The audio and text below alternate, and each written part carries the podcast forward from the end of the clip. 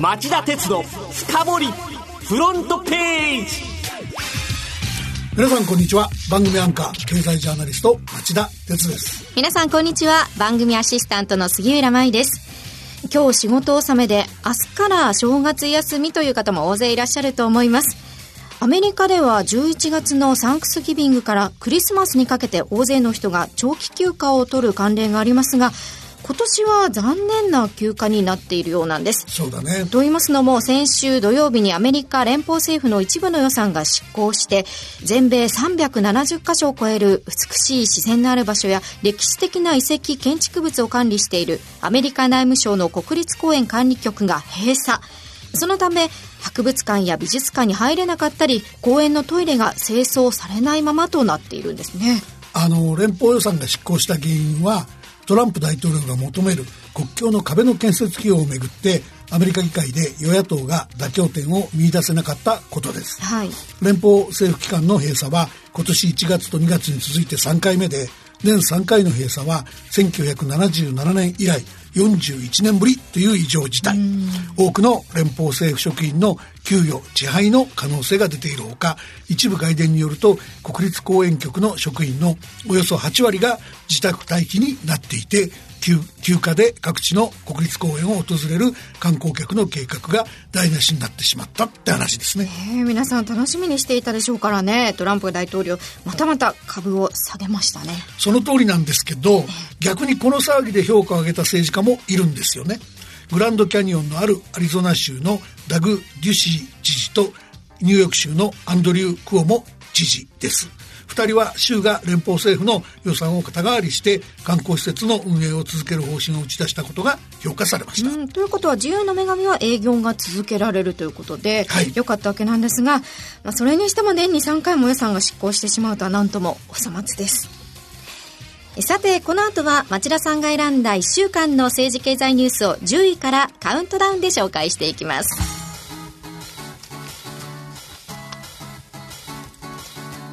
町田鉄の深掘りフロントページ。まずは今週10位のニュースから。安倍政権が7年目に。第2次安倍政権が発足して水曜で満6年を迎えました。第1次政権を含む安倍総理の通算在任期間は2558日。今後政権を維持すれば来年2月には吉田茂氏の2616日を抜いて戦後2位。さらに8月まで続けば佐藤栄作氏の2798日を上回り戦後最長となります。そして11月まで頑張れば桂太郎氏の2886日を超え憲政史上最長記録となります。まあとはいえ政権は在任期間が長いだけじゃ意味がないですよね。課題は山積みなので、お得意のレトリックに走らず、一つ一つきちんと解決していってほしいと思います。続いて、第9位のニュースは。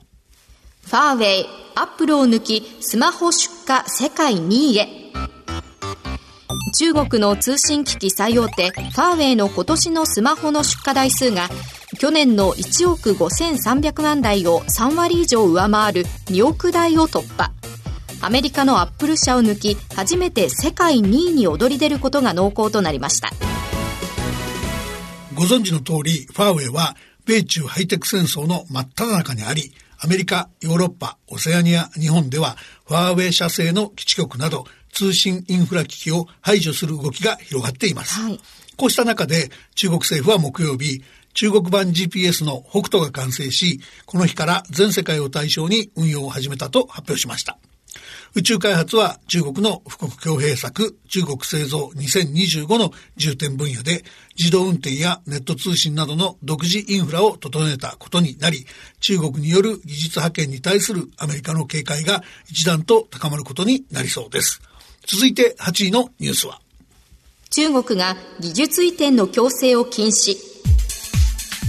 中国共産党の機関紙人民日報は中国の国会に相当する全国人民代表大会の常務委員会が今週日曜中国に投資する外国資本を保護する外商投資法案の審議を始めたと報じました。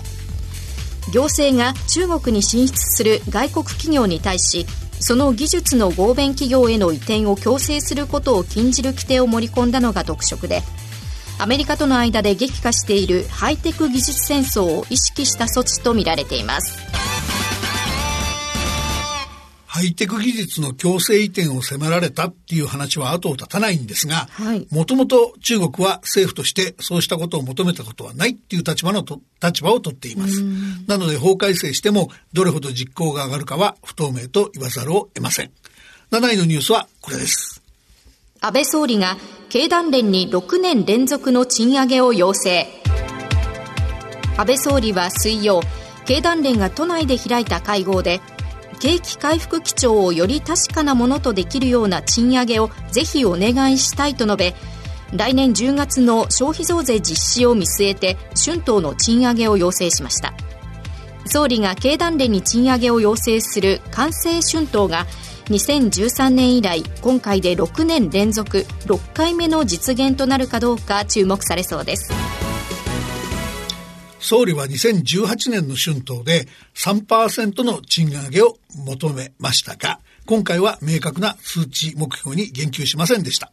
一方、経団連の中西博明会長はこの日の会合で、対立を深める米中の関係やイギリスの EU 離脱など国際情勢は極めて不透明だと語っており、ことが総理の思惑通りに運ぶかどうかは微妙な情勢です。続いて6位のニュースはコンビニ大手が全店で消費増税時に2%のポイント還元へセブンイレブンジャパンファミリーマートローソンのコンビニ大手3社は消費増税の際に政府が導入するポイント還元策について政府が還元分を負担する個人経営などのフランチャイズ店に加え制度の対象にはならない直営店分を自社負担とし全店で実施する方針を固めました。どの店で買い物しても同じ還元を受けられるようにして、店ごとに扱いが違って消費者が混乱するのを防ぐ狙いがあります。直営店と加盟店が混在する外食などに追随の動きが出る可能性がありそうです。それでは5位のニュースは東京地裁の公判で東電の旧経営陣に禁錮5年を求刑。福島第一原子力発電所事故をめぐり業務上過失致死傷罪で強制起訴された東京電力の旧経営陣3人の論告求刑公判が水曜東京地裁で行われ検察官役の指定弁護士は積極的に情報を集めて的確に対策を実行していれば重大事故は防げた。原発の運転を漫然と継続して事故を起こしたとして勝俣元会長ら3人に禁錮5年を求刑しました。この裁判の争点は巨大津波の襲来を予見して有効な対策を取ることができたかどうか。はい、指定弁護士は論告で予見して対策をする方針が了承されたのに方針を転換して問題を先送りした事実があり、犯罪に至った事情は極めて重いと厳しい処罰を求めました。これに対し3人は予見は不可能だったと無罪を主張しています。原子力をめぐっては、えー、今週これとは別に水曜、日本原子力研究開発機構が高速増殖炉、文殊など79の原子力施設について今後およそ70年かけて廃止する費用がおよそ1兆9000億円に上るとの試算をまとめました。はい、これには維持管理費などが含まれておらず、実際の費用はさらに大きく膨らむ可能性があります。費用以外にも大量の放射性廃棄物の処分場の確保など課題は山積みで、福島第一原発事故以降の原子力政策の見直しはまだまだ道半ばです。続いて第4位のニュースは？ゆうちょ限度額が倍増の2600万円に政府の郵政民営化委員会は水曜現在1300万円のゆうちょ銀行の貯金預け入れ限度額を普通預金にあたる通常貯金と定期性貯金に分けてそれぞれ1300万円合計2600万円と倍増させる意見書を公表しました。利用者にとって退職金のようなまとまったお金が預けやすくなるほか大口で投資信託を購入して満期を迎えた際にもこれまでほど限度額に縛られずお金を他の金融機関に預け替える必要がなくなることになります。郵政民営化委員会の岩田和正委員長は水曜日の記者会見で、金融庁や地方銀行、信用金庫の強い反対が原因で当初有力だった通常貯金の限度額の完全撤廃を見送った点に触れ、一番望ましい姿ではないが、事前の策として適切。との見解を示しました。まずは10位から4位までのニュースをお送りしました。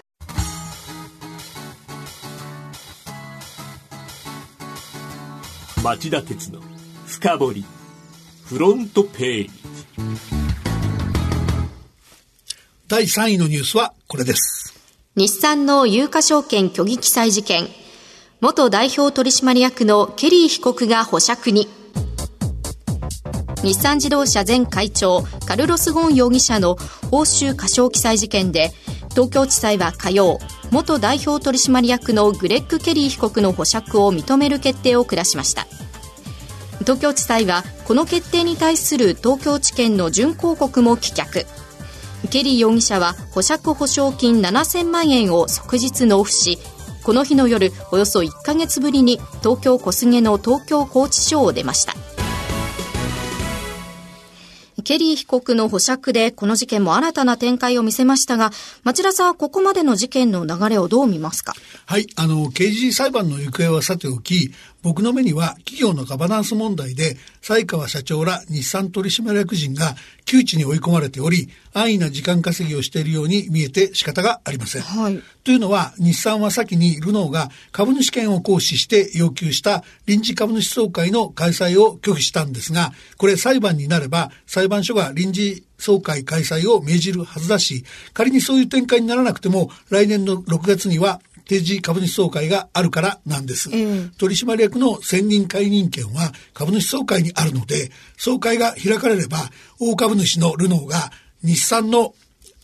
混乱の責任を総会で問い、過半数の賛同を得て、西川氏らの首をすげ替えることは簡単な状況にあるからなんです。そうですよね。では、西川社長、今後どうすればいいと町田さんお考えですか？あの、東京地検が起訴したことでもわかるように、有価証券報告書の虚偽記載っていうのは会社の犯罪ですから、ええ、西川氏らが知らなかった。ゴーンさんだけに責任を押し付けるわけにはいかない。押し付けて取締役の座に居座り続けることもできない。そういう問題なんですね。なので、西川氏らが速やかに隕石人責辞任するのが混乱収集の出発点になると思います。それでは第2位のニュースはこれです。政府が IWC に脱退を通告。商業捕鯨再開へ。政府は火曜 IWC 国際捕鯨委員会からの脱退を閣議決定。木曜に外交ルートを通じて IWC に正式に通知しました。来年6月末に離脱し7月からは日本の領海や排他的経済水域で30年ぶりに商業捕鯨を再開します。IWC は資源保護を理由に1982年に商業捕鯨の一時中止を決定。日本は異議を申し立てたものの、1988年からは商業捕鯨を控えてきました。今回 IWC を脱退した背景には何があったんでしょうか？あの、脱退の動きが加速したきっかけは9月の IWC 総会で、日本の商業捕鯨の一部再開提案が大差で否決されたことです。水産庁は商業捕鯨の一時凍結の解除が難しいと判断。脱退に舵を切りました。はい。これまで日本は国際社会との協調路線を取ってきました。今回の決定は戦前の国際連盟脱退を思い出してしまうんですが。そう感じる人すごく多いと思います。えー、今回のような国際機関からの脱退は日独位三国同盟や第二次世界大戦につながった国際国際連盟脱退を思い起こさせる行為とあって外務省は反対したんです。地元に捕鯨依存度の高い地区を抱える安倍総理や二階自民党幹事長らの意向が働いて、自民党も水産庁に同調。その外務省を押し切りました。海外の反応はどうでしょうか？まあ、懸念された通りというか、えー、反捕鯨国からは早くも日本を非難する声が相次いでいます。オーストラリアのペイン外相とプライス環境大臣が非常に失望した。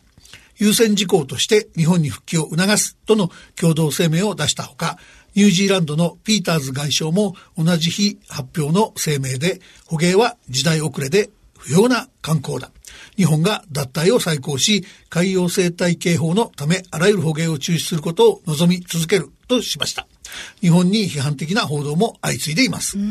私もそうなんですけれども、クジラに馴染みのない世代が多くなっていまして、商業捕鯨再開はうまくいくんでしょうか？そこですよね。海外の批判も問題なんですけど、産業として捕鯨が成り立つかどうかも大きい。ええ、1960年には年間20万トンを超えていた芸肉の消費量はここ数年年間3000トンから5000トン ,5000 トン程度に細っています。政府は2019年度予算案で捕鯨対策として51億円を計上しましたが、こうした補助が常態化しかねない問題があります。それでは今週の1位のニュースはこれです。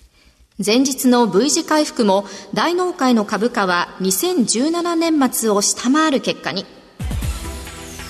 平成最後の大納会となった今日の日経平均株価の終値は2万14円77銭と昨年末の2万2764円を下回り1年を通じて下落する形で取引を終えました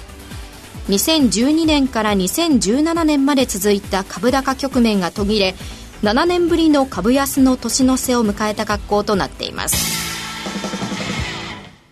まずはおとといの水曜、日経平均株価1000円以上下げた株安の原因は何でしょうか？はい、あの、米中貿易戦争や世界経済の減速懸念、アメリカのトランプ大統領とパウエル連邦準備理事会議長の緊張関係など、このところの株安要因は日本企業の手に負えない外部外部環境の問題になっています、はい。本来ならばまだ早いですけども、そういうことが深刻化、長期化した時にこそ、財政政策や金融政策の出番が回ってきます。ところが今の日本では平時の大盤振る舞いが災いして、いざという時に必要な手が打てる、えー、打てるかどうか、えー、極めて限られてしまっているっていう問題があります。はい。